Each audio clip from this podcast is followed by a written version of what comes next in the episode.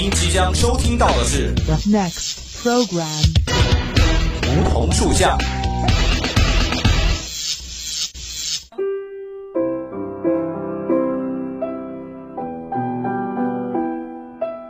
站在夏天的尾巴上，我们彼此相识；在乍暖还寒的春天，我们彼此温暖。俯身拾起一片梧桐树叶，拭去岁月的灰尘，看那生命的脉，看那生命的脉络。偎依在梧桐树旁，听沙沙树语，倾诉我们的心声，我们的心声。梧桐树下，与你牵手，不再放开。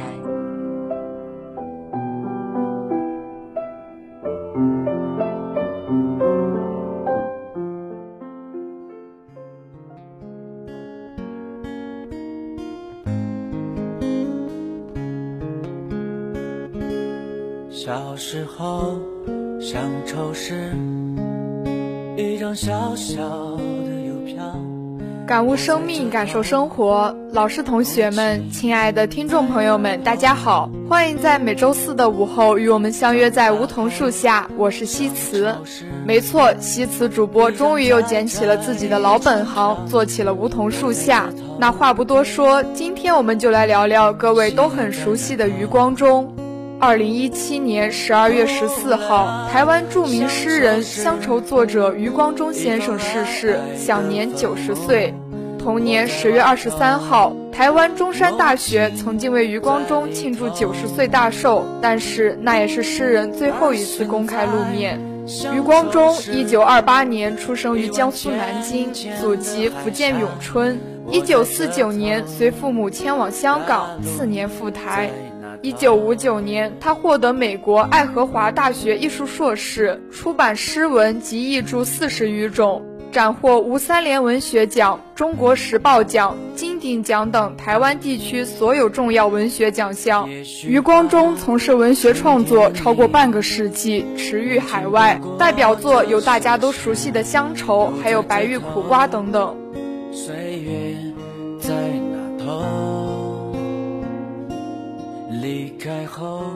去世之前，于老自述能吃能喝，并且超爱看《琅琊榜》，前前后后刷了好多遍。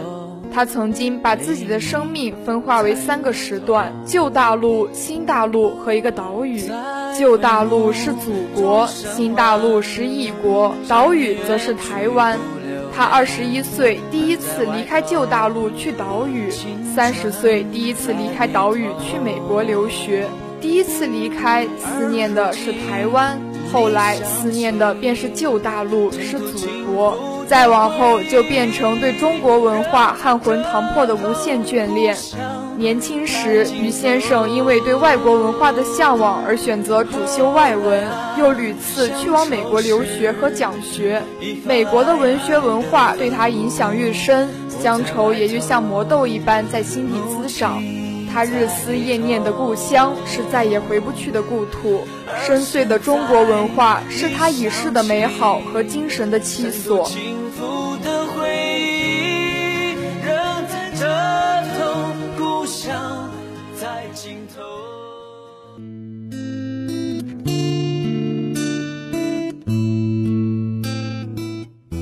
有人形容余光中金陵弟子，江湖客。余先生一生漂泊，从江南到四川，从大陆到台湾，求学于美国，任教于香港，最终落脚于台湾高雄的西子湾畔。多年来，中国传统文化与西方文化艺术的熏陶研习，让余先生在中西文学界享有盛誉，往返于两岸多国。这也便解释了他为什么从未有过归属感。余老的诗文主题多离不开离乡、乡愁、孤独和死亡。读他的诗，迎面而来的是一种刺骨的苍凉与顽强。童年的天空啊，看不见风筝，看到的是轰炸机。战火中一路逃难的童年，是乡愁萌发的最初土壤。余光中生于南京。九岁因战乱而逃离故乡，母亲把幼小的余光中用扁担挑在肩上，一路逃到常州，后来又辗转避难于重庆。在巴山楚水的深处，余光中度过了中学时代。当时的四川战火笼罩，交通封锁，反倒是海的那边遥不可及，自由辽阔，充满魅力。十几岁的余光中一心向往的是逃离这个闭塞落后之地，然后去看看外面的世界。正是为了这个夙愿，余光中在考大学时毫不犹豫地选了外文系。他觉得这是自己走出去看世界的唯一途径。同时，考取金陵大学与北京外文系的余光中，因为母亲的挽留，选择留在南京，并于1974年就读金陵大学外文系。原以为可以就此驻足故乡，没想到却迎来的是人生的第二次逃亡。又是因为战争，余光中辗转南下，直至定居台湾。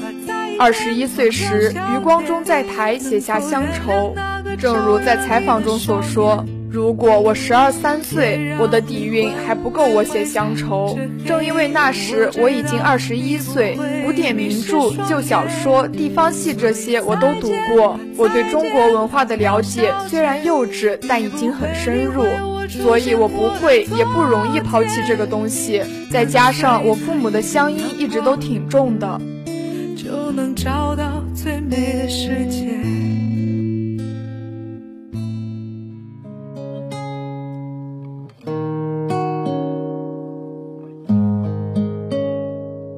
几次逃亡，几次离乡，一如他自己称作的蒲公英的岁月。诗人的寂寞，文人的孤独，余先生一人占尽。他孤独着自己的孤独，穿越时空，延展开来，却在当代无处落脚。他一生都思考着生命的始终，明知如宿命般的结局，却依然要与永恒拔河。一九六六年，不到四十岁的余先生写了《当我死时》，诗中他想到生命的终结是返乡，就是回到当初的自己，踏上当年的故土。这是最纵容、最宽阔的床，让一颗心满足的睡去，满足的想。在他的现代诗《单人床》里写道：“没有谁记得谁的地址，寂寞是一张单人床。”像夜的四影，无限的延伸。我睡在月之下，草之上，枕着空无，枕着一种渺渺茫茫的悲心。这种空觉清冷，仿佛失联的孩子，在黑暗中无助且无奈。去国离乡，离开加了乌托邦滤镜的美好纯真童年，往后走再远，走到地球的任意角落。那还是会怀念最初的起点，因为回不去，因为恍若隔世。梦中惊醒，发现眼角的眼泪是为故乡而流。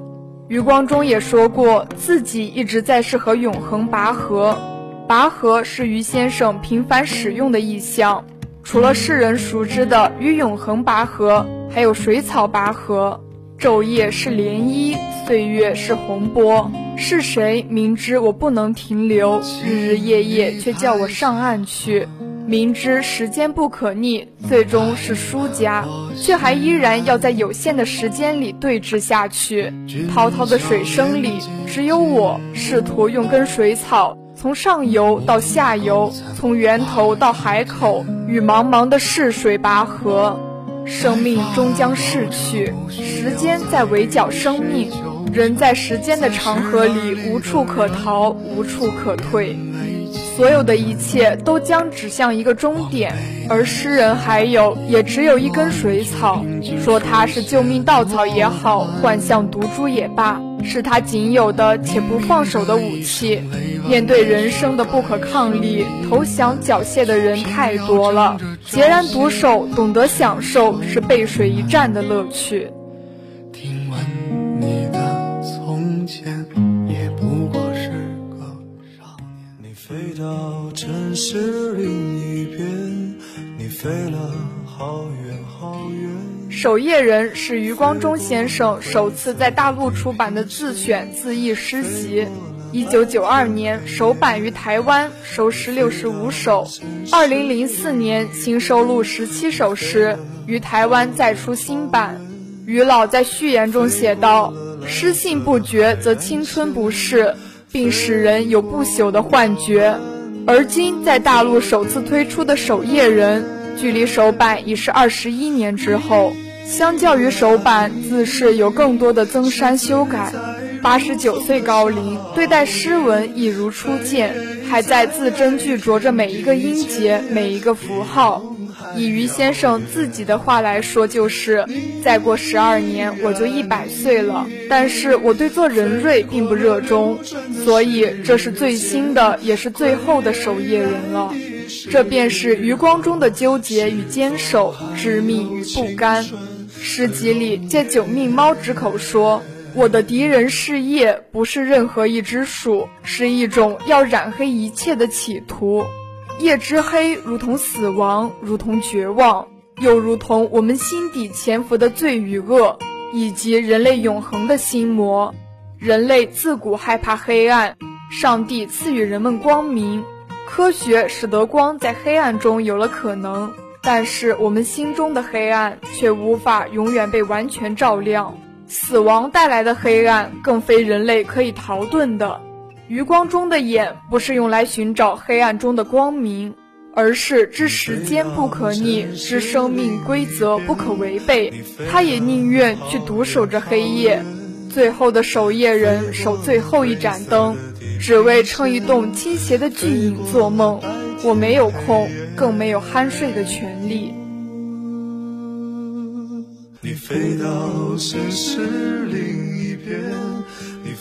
余光中在临别前留下：“当我死时，当我死时，葬我在长江与黄河之间，枕我的头颅，白发盖着黑土，在中国最美最母亲的国度，我便坦然睡去，睡整张大陆。”听两侧安魂曲，起自长江、黄河这两管永生的音乐，滔滔向东。这是最纵容、最宽阔的床，让一颗心满足的睡去，满足的想。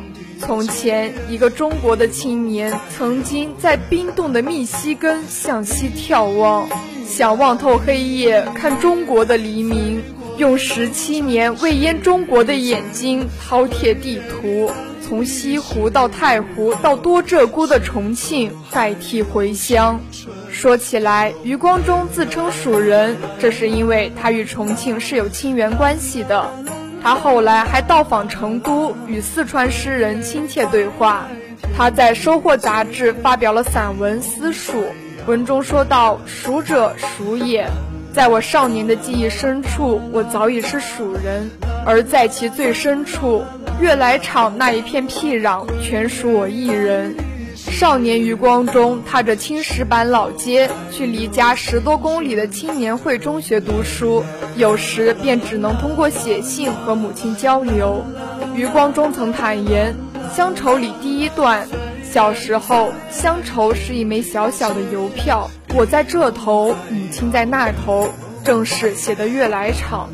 余光中的乡愁诗，既不同于台湾其他任何诗人的同类主题之作，也绝不重复自己任何主题同类之作，而是力争每一首都有自己对于生活与心灵新的体验和新的艺术发现。他的乡愁诗情感真挚。浸润了自己独特的生活体验，在地理时空的转换上，也绝不局限于大陆与台湾，而是将其置于更为广大的中华文化背景之下。因而，乡愁不只局限于小我的悲欢，更是为一个群体发声，甚至超越了时间空间，给所有离乡的人以慰藉。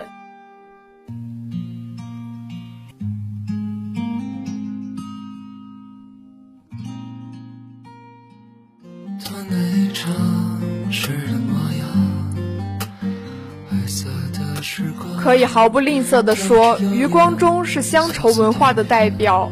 文化是一种实力，是一种分野，更是一种天命。余光中走了，不知该怎样安慰与他同命运六十余载的夫人范我存。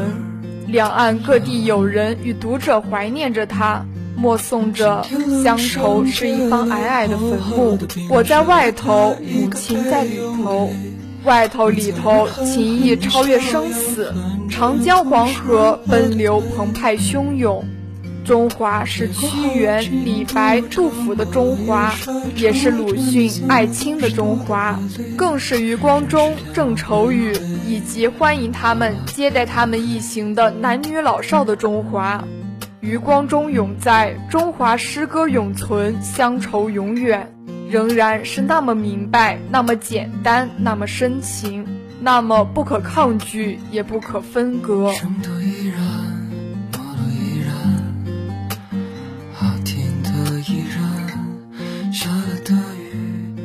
好的，今天的梧桐树下到这里就接近尾声了。